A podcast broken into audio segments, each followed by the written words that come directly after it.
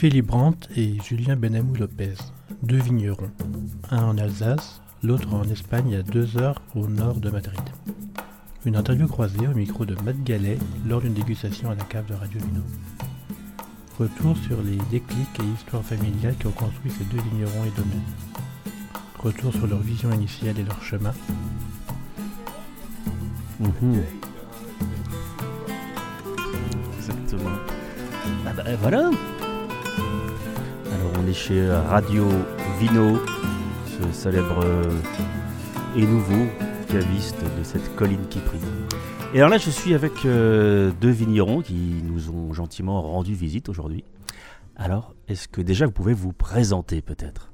Salut, moi c'est Philippe, euh, Philippe Brandt, vigneron en Alsace, à 20 km à l'ouest de Strasbourg. J'ai un petit domaine viticole de 10 hectares, en bio depuis 20 ans, en biodynamie depuis 2014, et ça fait une dizaine d'années que je produis des vins nature de toutes sortes, blanc, orange, bulle. C'est bien. Et alors toi du coup c'est Donc moi c'est Hola Buenas Tardes, on part en Espagne. Moi c'est Julien Benamou Lopez et je suis vigneron à 2 heures au nord de Madrid dans un tout petit village de 80 habitants perché à 1 mm d'altitude. Et avec ma femme on travaille 8 hectares divisés en 29 petites parcelles. Des petits, les vignes les plus jeunes c'est des vignes de 50 ans qu'a planté le grand-père en 70 et tout le reste on est que sur des vignes centenaires. C'est mon grand-père qui a commencé dans les années 80 qui est un des pionniers à revendiquer haut et fort les vins naturels dans ma région et moi j'ai repris le domaine en 2013 et voilà. Ok, donc on est quand même d'accord que c'est vous êtes deux vignerons qui ont une relation un peu singulière avec leur grand-père. Alors déjà, comment s'appellent vos grands-pères? Euh, Lucien, Et moi Alberto López Calvo. Est-ce qu'ils étaient sympas? C'était des cool grands-pères? C'était quoi? C'était des... euh, ils étaient comment? Alors euh, pour ma part, euh, c'est le grand-père chez moi qui a commencé à la production de vin. Et c'est lui qui m'a appris à tailler les premiers travaux de la vigne quand j'étais gamin. Donc j'ai un gros respect pour, pour lui.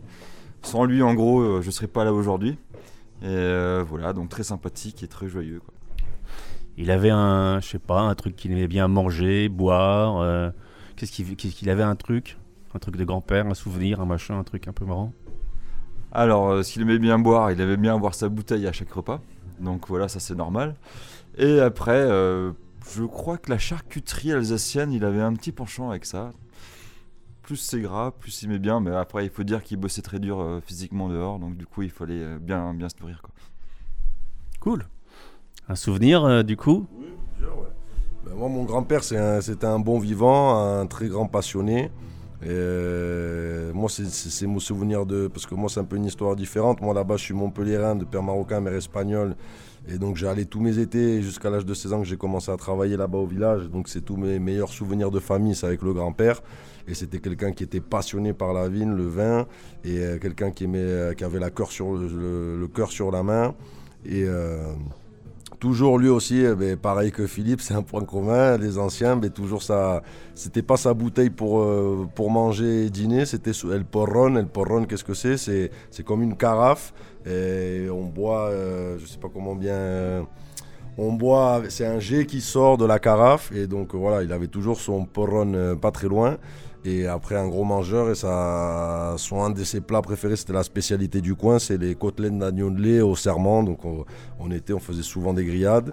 Et, euh, et voilà, c'est lui qui m'a finalement, c'est grâce à lui aussi, qui m'a poussé à prendre la décision d'être vigneron aujourd'hui. Parce que j'étais, moi, il y a- dix ans en arrière, j'étais pas du tout dans le monde du vin, j'étais dans le t-shirt, survêt de casquette. Et finalement, j'ai décidé de me lancer à reprendre le domaine du grand-père euh, pour pas que tout reste dans l'oubli, quoi. Alors, justement, euh, vous vous souvenez du déclic, le moment où vous êtes dit Allez, ça y est, je reprends, j'y vais, c'est moi, je, je change de vie ou je sais pas quoi, ou je, je, je bouscule mes plans et je me lance là-dedans? Alors pour ma part, moi j'ai commencé dans le vignoble quand j'étais euh, petit, euh, l'aide à la famille, l'aide au vignoble. Donc euh, durant mon adolescence, j'ai détesté le vin, j'ai détesté, le vin, le travail de la vigne parce que c'était un peu le bagne pour moi. Il fallait absolument durant les vacances, durant les, week-ends, donner un coup de main à la famille. Et donc du coup, euh, au début, ça partait un peu mal, compliqué. Euh, je voulais surtout pas en entendre parler. Et par la suite, j'ai grandi, j'ai mûri, j'ai commencé à vouloir me faire des études. Donc, euh, je suis allé à la faculté de Strasbourg, faire un degré en géologie. Et à la suite de ça, je me suis aperçu que purée, c'est pas si mal au domaine, c'est pas si mal de reprendre. Et là, je me suis dit, pourquoi pas, parce qu'après mon dog, à part devenir de géologie, à part devenir prof de faculté, il n'y a pas grand chose d'autre derrière. Et je me suis dit, bah, tiens, on va essayer les études dans le vin, donc la vigne et le vin. Et à partir de là, j'ai commencé à trouver un intérêt. Et c'est au moment où on commence à s'affirmer, où on commence à prendre des décisions, des vinifications, comprendre un peu plus, que là, ça devient très intéressant. Et donc, du coup, le déclic s'est fait juste après euh, mes études en faculté. Tu te rappelles du jour ou pas? Euh, Non, je pense que c'est plutôt une, pensée globale. Voilà, c'est pas un jour précis. Toi, j'imagine que c'est une histoire un peu différente. Euh, moi, je peux me rappeler du jour, c'est le 9 décembre 2012. En fait, c'est le jour du décès de mon grand-père. Et euh, donc, je, vais au village, on va à l'enterrement. Et euh, je vais à la cave. Et en fait, mon problème, mon grand-père, le pauvre, il s'était endetté durant ces pas mal d'années. Et donc juste au jour du décès, ça, il y avait un problème économique, ça allait partir en liquidation judiciaire. Et c'est là le jour de l'enterrement, dans mon village, en allant à la cave, en, voyant tout ce qu'il avait fait et que ça prenait, ça allait ça allait peut-être tout partir en fumée.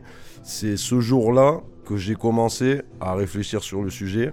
Et finalement, ça m'a pris trois mois de réflexion jusqu'à ce que je décide de, tout plaquer et partir au village m'installer. Donc euh, j'ai mis trois mois après le 9 décembre 2012 à prendre la décision et six mois de plus après pour laisser ma vie d'avant. Et 1er octobre 2013, je m'installe au village. Un mois après, je rachète le domaine à ma famille. Et aujourd'hui, ça va faire un peu plus de 9 ans avec ma femme qui est originaire du village qu'on est là-bas. Ok. Alors vous, quand vous débarquez euh, dans vos vignobles, vous avez une, j'imagine, une idée du vin que vous avez envie de faire. Est-ce que vous avez l'impression qu'aujourd'hui, euh, cette ligne-là, cette vision que vous avez du, vin, elle a, vous avez atteint, euh, vous avez euh, évolué, vous avez complètement révolutionné votre vision? Comment est-ce que vous voyez ça, vous? Alors moi j'ai une histoire comme dit un peu différente de celle de Julien. Moi j'ai connu euh, les années un peu plus classiques au niveau des vinifications. Alors nous on était toujours en bio, mais les premières vinifications moi je les faisais avec la pâte de mon père. Voilà, il m'avait appris et je reproduisais un petit peu ce qu'il faisait. Et au bout d'un moment je me suis dit purée on peut aller plus loin dans le raisonnement. Et euh, ce que j'ai mis de côté un petit peu, c'est que je suis parti un an en Grèce euh, à la suite de mes études de vigne et vin et j'ai travaillé là-bas. Et là, j'ai découvert une façon de penser complètement différente. Ce qui m'a, euh, en rentrant au domaine familial, j'avais d'autres idées, d'autres volontés de faire. De toute façon, le vin naturel, j'ai appris justement en Grèce. Et là, je me suis dit, allez, on va un peu changer tout ça, on va changer les codes, casser les codes. Et j'ai commencé à d'abord aller voir tous les vignerons que je savais qui produisaient comme ça pour goûter. J'ai goûté, j'ai goûté, je suis allé voir, discuter, me renseigner. Et à partir de 2010-2011, j'ai commencé à faire mes propres vinifications. Et de là, les vinifications ont changé. Donc bien sûr, il faut le temps de s'adapter parce que les vinifications naturelles sont pas si simples. Il n'y a qu'un assez par an. Là, je commence à maîtriser, mais au début, ce n'était pas forcément le cas. Et après, euh, le travail euh, en biodynamie, intégrer le cheval, euh, beaucoup plus manuellement, des techniques un peu particulières. Et là, c'est parti, on peut toujours évoluer, on peut toujours mieux faire. Donc c'est aller progressivement. Ah, pardon, c'est aller progressivement. Ok. Et toi, du coup, est-ce que tu as la sensation que ta, vision et les vins que tu voulais faire quand tu es arrivé au domaine, ils sont, c'est ce que tu produis aujourd'hui, c'est ce que tu avais en tête ou est-ce que ça a beaucoup bougé, par exemple? Bon, en fait, comme je disais tout à l'heure, tout au début, quand je suis arrivé au village, euh, je suis rentré en 2013, je n'avais aucune connaissance euh, du monde viticole, enfin, dans la vinification, ni dans les vignes. J'ai tout appris sur le tas au fur et à mesure. Mais ce que l'idée claire et nette que j'avais dans ma tête, c'est que je voulais faire du vin avec du raisin uniquement, comme le faisait mon grand-père. Et donc, euh, moi, au début, ben, sur mon premier millésime, c'est ce que j'ai voulu essayer de reproduire, mais à plus petite échelle, parce que mon grand-père euh, faisait que des grands garde, il faisait un vin par an, et il a toujours la même vinification, et chaque millésime, c'est une histoire différente. Mais il attendait entre 7 et 8 ans avant de se commercialiser le vin. Donc, moi, je voulais faire quelque chose comme mon grand-père, mais à plus petite échelle pour pouvoir le commercialiser avant. Et le but, c'était dès le premier jour, pouvoir vivre de ça. Donc c'est parti de là, c'est parti avec euh, des anciens, euh, un ancien du village qui m'a appris tout le travail qu'il y a à faire euh, au long d'une année sur la vigne. Et pour les vinifications, un ami du grand-père qui m'a appris les pas basiques, on va dire, des fermentations. Et tout était, moi je dis toujours, le vin c'est un long chemin et c'est un chemin qui finit jamais. Et donc tu apprends, tu essayes, tu goûtes et, donc voilà, c'est une évolution constante. Donc, euh, donc voilà, au jour d'aujourd'hui, euh, moi j'ai six gammes de vin, de chaque gamme pleine de cuvées. Et, je pense que ça, ça, continue encore sur ces 9 ans, ça ne fait qu'augmenter, que continuer, parce que comme dit Philippe, eh ben, tu fais des rencontres, tu goûtes ailleurs, tu, vois, tu, tu fais des, des, amitiés entre vignerons de différentes régions, de différents pays, ça t'ouvre l'esprit, et, et voilà. Et après, un facteur très important, on s'adapte aussi à chaque millésime n'est pas le même. Donc aussi tu t'adaptes à la matière première que tu as tous les ans. Euh, par exemple, dans mon cas, dû à l'altitude, au climat et au cépage principal qu'on travaille qui est le Tempranillo, on a de la matière première pour faire des vins qui tiennent énormément dans le temps, naturellement. Mais par exemple, cette année, bon, on a une grosse sécheresse de avril à septembre. Et donc, L'acidité qu'on a normalement tous les ans, cette année, elle n'est pas au rendez-vous. Donc cette année, ben, sur l'année millésime 2022, ben, j'ai décidé de faire que des vins de soif, que des petits pressurages directs, des carbos, des macérations plus ou moins courtes, parce qu'il n'y a pas d'intérêt à faire des vins, de les tenir 5 ans, 6 ans, 7 ans, car dû au climat, il n'y a pas l'acidité. Donc voilà, et chaque année, c'est quelque chose de différent. Et, et voilà, c'est des vins vivants, et c'est la vie, et on s'adapte. Ok, du coup, une question un peu euh, écosystémique, comme ça que vous, vous, quand vous, vous arrivez, vous cassez un peu les codes, comment ça se passe? Parce que vous êtes, si j'ai bien compris, dans des villages plutôt petits et un peu tradis. Comment ça se passe? Est-ce que les gens, euh, ils sont plutôt à l'écoute, plutôt curieux, ils vous aident? Euh, Comment ça se passe? Tiens, on va changer de sens.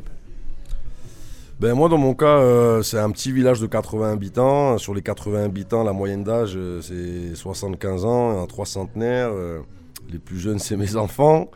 Et, donc tous les anciens du village, eh ben, ils, apprécient parce que finalement on est dans, je suis dans une région viticole. Il n'y a pas si longtemps en arrière, il y a 60 ans en arrière, toutes les familles faisaient du vin, faisaient du vin naturel, du vin qu'avec du raisin. Et, et donc et après, ils ont, ils ont la curiosité de goûter. Toutes les, toutes les vinifications, à chaque fois que je suis à la cave, sous tirage ou mise en bouteille, j'ai tous les papis du village qui s'approchent pour justement goûter, voir, demander. Ils sont curieux. Et euh, donc, euh, dans mon village, bien accueilli. Et bien. Après, par contre, dans la région et dans le pays, c'est compliqué. Malheureusement, en Espagne, la commercialisation des vins naturels, pour arriver au niveau de la France, il y a beaucoup d'années. Ça commence, il y a de plus en plus de mouvements. Mais il y a beaucoup de chemin à faire et malheureusement aussi beaucoup de préjugés. Et, du coup, toi, dans, à côté de chez toi, il y a beaucoup de vignerons en nature? Ça se compte sur même pas les doigts d'une main. Donc euh, on peut les citer. Euh, il y a mon ami Alfredo Maestro qui est à Peñafiel, qui est à une heure de chez moi. Après, il y en a d'autres qui s'appelle Goyo Garcia, qui est à 50 km de chez moi. Et euh, pour ce qui est arrivé à El Duero, on arrête de compter. Après, on part sur un autre ami à Ismael Goyo de Microbe Wines qui est à Segovia. Et un autre ami à La Rioja qui a 2h30, euh, Iker de Vigné de Soronza. Et après, c'est éparpillé dans le reste de l'Espagne, mais malheureusement, dans ma région, c'est rempli de, gros domaines conventionnels un peu partout. C'est la Ribera del Duero, c'est un peu, ben, comme si je disais, Bordeaux-Bourgogne, ben, Ribera del Duero et Rioja, c'est un peu la similitude des très gros domaines. Et, et donc voilà. Après, la chance qu'on a, c'est que moi, je suis au milieu de nulle part et que nos terres sont des terres saines qui n'ont jamais connu de produits phytosanitaires ni désherbants. Donc ça, c'est une chance aussi que, que j'ai. Et toi, du coup, l'installation, enfin, l'accueil euh, dans le village? Moi, très compliqué. Euh, je suis un domaine, enfin un domaine dans un village viticole avec euh, beaucoup à l'époque quand j'ai commencé, on est les précurseurs du bio, il n'y en avait pas beaucoup.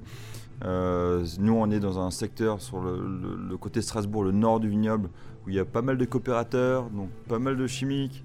Et donc déjà au niveau de la culture, euh, voir un peu d'herbe qui pousse dans les vignes, c'était déjà fou.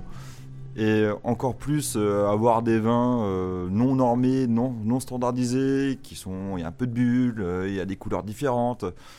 ils m'ont pris pour un fou. Et ils ont commencé par pas me mettre des bâtons dans les, dans les roues, mais à critiquer un petit peu. Et ça, c'était au début. Et là, fur et à mesure que le temps passe, bah, il voit que le petit Philippe dans son coin, bah, il arrive euh, à se développer. Ça marche dans. Ils vendent du vin partout dans le monde à des bons prix et ça fonctionne. Il y a du monde qui travaille, il y a une grosse dynamique. Et là, il se pose la question mais mince, purée, ça a l'air pas si mal que ça. Et depuis peu, maintenant, ils viennent chez moi me poser des questions. Comment tu fais? Ah oui, c'est intéressant. Oui, mais j'ai envie de, venir un peu comme toi, de faire comme toi. Et ça a complètement changé maintenant. Mais euh, il y a 15 ans, 10 ans, euh, moi j'étais le fou du village à ce moment-là. Ok. Comment est-ce que vous définiriez, euh, je sais pas, votre ligne de vinification, vos vins Allez, un peu simplement, comme ça, aujourd'hui, euh, qu'est-ce que... comment ils sont Comment est-ce que vous, vous les décririez un peu dans une sorte. Je sais que vous avez plein de diversité évidemment et des cuvées dans tous les sens et des machins, mais comment est-ce que vous, je sais pas, qu'est-ce que ça vous évoque? Alors pour ma part, euh, moi je parle de vin, de vin paysan. Euh, c'est vraiment le maître mot, moi dans, dans ma logique, c'est la notion de paysannerie, au sens noble du terme. Donc euh, avec le bon sens paysan, avec l'observation, sans forcément béquille chimique, ni à la vigne, ni à la cave. Donc le maître mot, moi, c'est vin paysan. C'est cette logique-là. Ok. Et toi, du coup? Euh, Moi, euh, pour résumer, ben, des vins faits uniquement avec du raisin. Et, ce qu'on met dans nos bouteilles, ben, c'est pas que. C'est toute l'histoire de, ma famille, de la tradition, de mon village et tout ce qui va avec. Et après, ben, comme je disais avant, c'est ce qui est beau dans la vinification, dans le monde du vin, c'est que c'est une histoire sans fin. Et, donc il y, a plein de styles. Dans mon cas, ben, j'ai comme Philippe aussi, j'ai plusieurs gammes de vins. De chaque gamme, je fais plein de cuvées, mais chaque gamme a un style, euh, j'ai un style différent, une ligne de conduite. Mais après, je fais plein de variantes. Mais la finalité, c'est faire du vin qu'avec du raisin. Et chaque bouteille que, qui sort de, notre domaine ben, a un petit bout de, de l'histoire de, voilà, de mon village, de, de ma famille et, de ce qu'est Bodegas Colonial Condé. Ok, depuis. Je sais pas, est-ce qu'il y, a une cuvée, une bouteille ou une année, un truc qui euh, euh, vous ressemble particulièrement ou vous, trouvez, vous êtes hyper fier de, de cette quille-là ou de cette cuvée-là, par exemple? Euh, moi, c'est ma première gamme de vin qui s'appelle El Nieto d'Alberto, qui veut dire le petit-fils d'Alberto. Parce qu'au fait, dans mon petit village de 80 habitants, tout le monde m'appelait Julian El Nieto d'Alberto, donc c'est pour ça que je l'ai nommé comme ça. Euh, et, en fait, comme je disais, c'est un peu dans le style du vin de mon grand-père, mais à petite échelle. Donc je trouve que je, suis assez fier du résultat, de, plusieurs millésimes que j'ai fait, qui est un résultat assez fin, c'est élégant, c'est soyeux. Et euh, je prétends pas encore pouvoir euh, arriver au niveau du grand-père qui a été toute une vie entre vignes, bouteilles et barriques. Et voilà, mais j'en suis, j'en suis fier de cette gamme Nieto Alberto, donc c'est quelque chose qui me représente. Et après toutes les autres gammes aussi, mais celle-ci, comme c'est la première gamme de vin que j'ai fait, ben c'est la plus, euh, plus sentimentale, on va dire. C'est le, le début de tout, quoi. Donc voilà. Ok. Et toi, du coup? Alors pour moi, c'est plus compliqué. J'ai plein de chouchous. C'est tous un peu mes chouchous. Euh, donc moi sur mes étiquettes, mes, ma gamme de vins, c'est euh, la poésie, plutôt la poésie, donc euh, les calligrammes de Guillaume Apollinaire avec les noms des œuvres de Guillaume Apollinaire. Et donc l'un des vins qui me représente le plus et que j'aime le plus, j'ai créé une, une Solera. C'est une Solera, c'est un assemblage de millésimes et de différents vins. Donc une sorte de melting, pot de, de tout. Donc je l'ai commencé en 2015. En gros, c'est un grand foudre en bois où chaque année, je mets en bouteille 10% et je rajeunis le vin de l'année qui arrive pour euh, le rafraîchir un petit peu. Et euh, on a à la fois le, condensé de toutes les vinifications et tous les vins que j'aurais pu faire en un seul vin. Toute l'histoire de la vinification dans la même cuve. Voilà. Ok. Allez, avant-dernière question, parce qu'après on va vous laisser tranquille, mais... Euh, il y a des choses qui, hormis euh, la vigne, euh, vos environnements, il y avait des choses qui, qui, vous, qui sont des sources d'inspiration un peu évidentes ou qui bousculent votre manière de vinifier aujourd'hui, que ça peut être, je sais pas quoi, des, un film ou des, je sais pas quoi, des, une approche artistique, des, des artistes de musique, je sais pas quoi. Après, toi, tu une culture urbaine un peu, un peu plus intense que d'autres, peut-être, mais est-ce qu'il y a des choses comme ça qui influencent votre manière d'être et de faire du vin aujourd'hui? Ben, je pense que dans la vie, ben, tout ce que, que l'on fait, toutes les étapes que l'on passe, le passé, le présent, le futur, ben, tout, tout, euh, euh, tout ce, finalement, on le reflète dans nos bouteilles. Parce que voilà, moi dans mon cas, euh, comme je l'ai dit depuis le début, c'est, le vin c'est un chemin. Et donc ça a été une évolution. Et pour, les vinifications et pour les gammes, eh ben, j'ai plusieurs gammes. Donc comme je parlais, le Nieto d'Alberto qui est le le, la première étape sentimentale. Après, j'ai une gamme naturelle Don Panic pour, qui est plus, plus brute et sauvage et un peu qui me représente le plus un peu dans la façon de la personnalité que j'ai, mais aussi c'est dans le milieu que j'ai été euh, durant 8 ans dans ma vie intérieure, qui était dans, baigné dans la culture urbaine.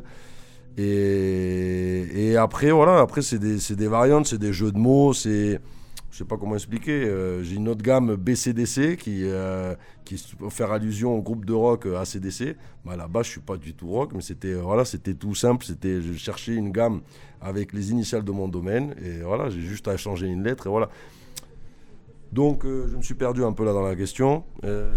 En gros, est-ce que tu fais des vins hip-hop un peu T'as l'impression? Bah, Plus hip-hop. Moi, je suis quelqu'un de, j'écoute beaucoup de hip-hop. Mais après, le vin en lui-même, il n'est pas hip-hop. Mais c'est, par exemple, sur la gamme Âme Naturelle Don Panic, qui a un visuel streetwear, hip-hop, etc., c'est des vins jeunes, bruts et sauvages. Donc, ce que j'ai voulu retransmettre dans cette gamme, euh, c'est vraiment faire parler le terroir à l'état brut, le raisin de chez moi, le climat de chez moi. Et euh, voilà, pour faire ça, ben, faire des macérations plus ou moins longues. Et après, sur des élevages en cuve, pour un, récipient plus ou moins neutre. Et, euh, donc voilà, c'est parti là sur l'esprit âme naturel Don Panic. Et après, bah, par exemple, sur BCDC, qui a fait allusion au groupe ACDC, bah, c'est une version un peu plus électrique de, de, de mes Temprani ou d'autres cépages avec lesquels je vinifie. Mais, euh, mais voilà, après, c'est compliqué de répondre à ça. C'est tout un chemin, c'est toute, euh, toute une histoire. Euh, ok, très clair.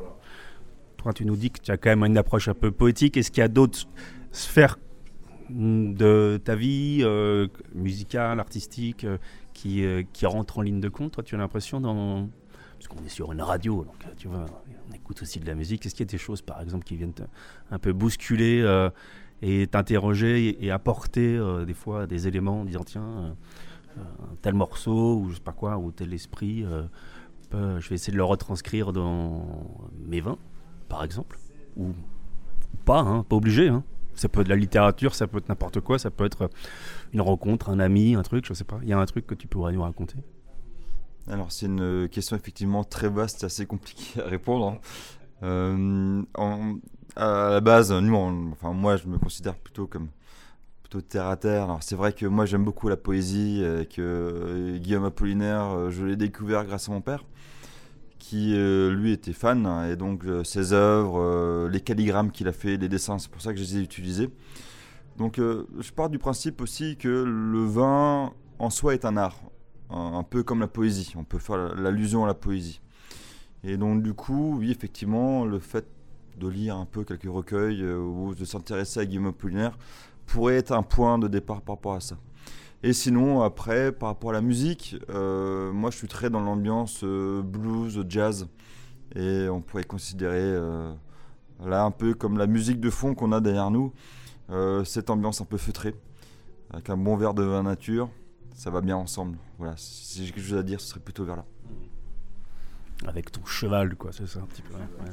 Ok. Bon, là, peut-être dernière question. Euh, est-ce puisqu'on a, euh, je sais pas, un truc qui vous énerve dans ce monde, le monde du vin, mais pas que. Il y a un truc, juste allez, petite phrase, un truc, un petit coup de micro coup de gueule. Faut quand même finir. On va être un peu hispano-français, on a toujours un peu envie de râler, non? Donc euh, un truc, je sais pas. Petite. Euh, allez. Euh, ben, non, ce qui énerve un peu les, les clichés ou les. Vas-y, répète la question, tu m'as embrouillé. Un coup de gueule. Coup de gueule.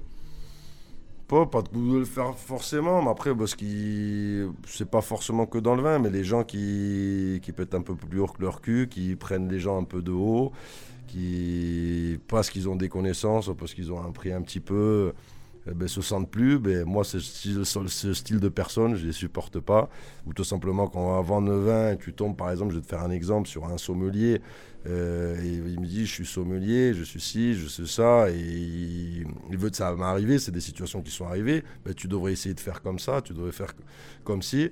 moi, c'est des genres de personnes, je les prends, je, je leur ai dit en plus, je dis, viens avec moi à la vigne, viens avec moi 10 heures à la pioche et on va voir ce que tu fais après tu vois, pour les calmer un petit peu. Donc c'est voilà, mon coup de gueule, ce serait ça, un peu les gens qui qui, qui, se sentent pas, euh, ben, les faire redescendre, les faire redescendre sur terre et, voilà. Mais sinon, euh, on est gentil avec tout le monde. pas méchant. Allez, un petit grognement. Un petit grognement. Alors moi, je vais être dans le politiquement incorrect normalement. Euh, moi, si j'ai un coup de gueule, c'est contre les appellations. L'appellation qui euh, ne prennent pas en considération le changement qui se passe actuellement. Euh, là, par exemple, nous, on a le syndicat, euh, le SIVA, c'est comme ça qu'il s'appelle. Alors, il faudra peut-être couper le SIVA. Mais bon, voilà. donc, du coup, les, AOC, les appellations, qui sont en train de, vouloir standardiser le goût, de vouloir homogénéiser les façons de faire.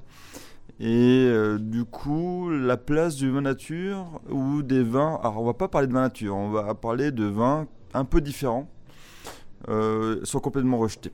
Et euh, là, par exemple, moi j'ai parlé pour l'Alsace. L'Alsace, on fait partie des régions viticoles où on a le plus de vignerons nature, où la biodynamie est bien développée. Et euh, le souci, c'est que là en ce moment, ils sont en train de, un peu vouloir éjecter plusieurs vignerons. Et par rapport à ça, on fait quand même partie de la locomotive alsacienne où on est plus représenté au niveau mondial, à l'export, où les prix de vente euh, des bouteilles sont euh, les mieux valorisés. Et donc, du coup, euh, ils veulent un peu casser ça au profit des, gros industriels, caves coopératives et, négociants, qui, où les vins se retrouvent beaucoup en, grande distribution. Donc, c'est un peu mon coup de gueule. Il faut laisser la place aux petits qui veulent faire différemment. Voilà. Eh ben, génial. Bon, eh ben, vos vins, on peut les retrouver, j'imagine, à Radio Vino La Cave. Des quand À partir de quand Demain Aujourd'hui C'est bon C'est déjà là. Génial. Eh ben, merci à vous. Merci. Merci. Muchas gracias.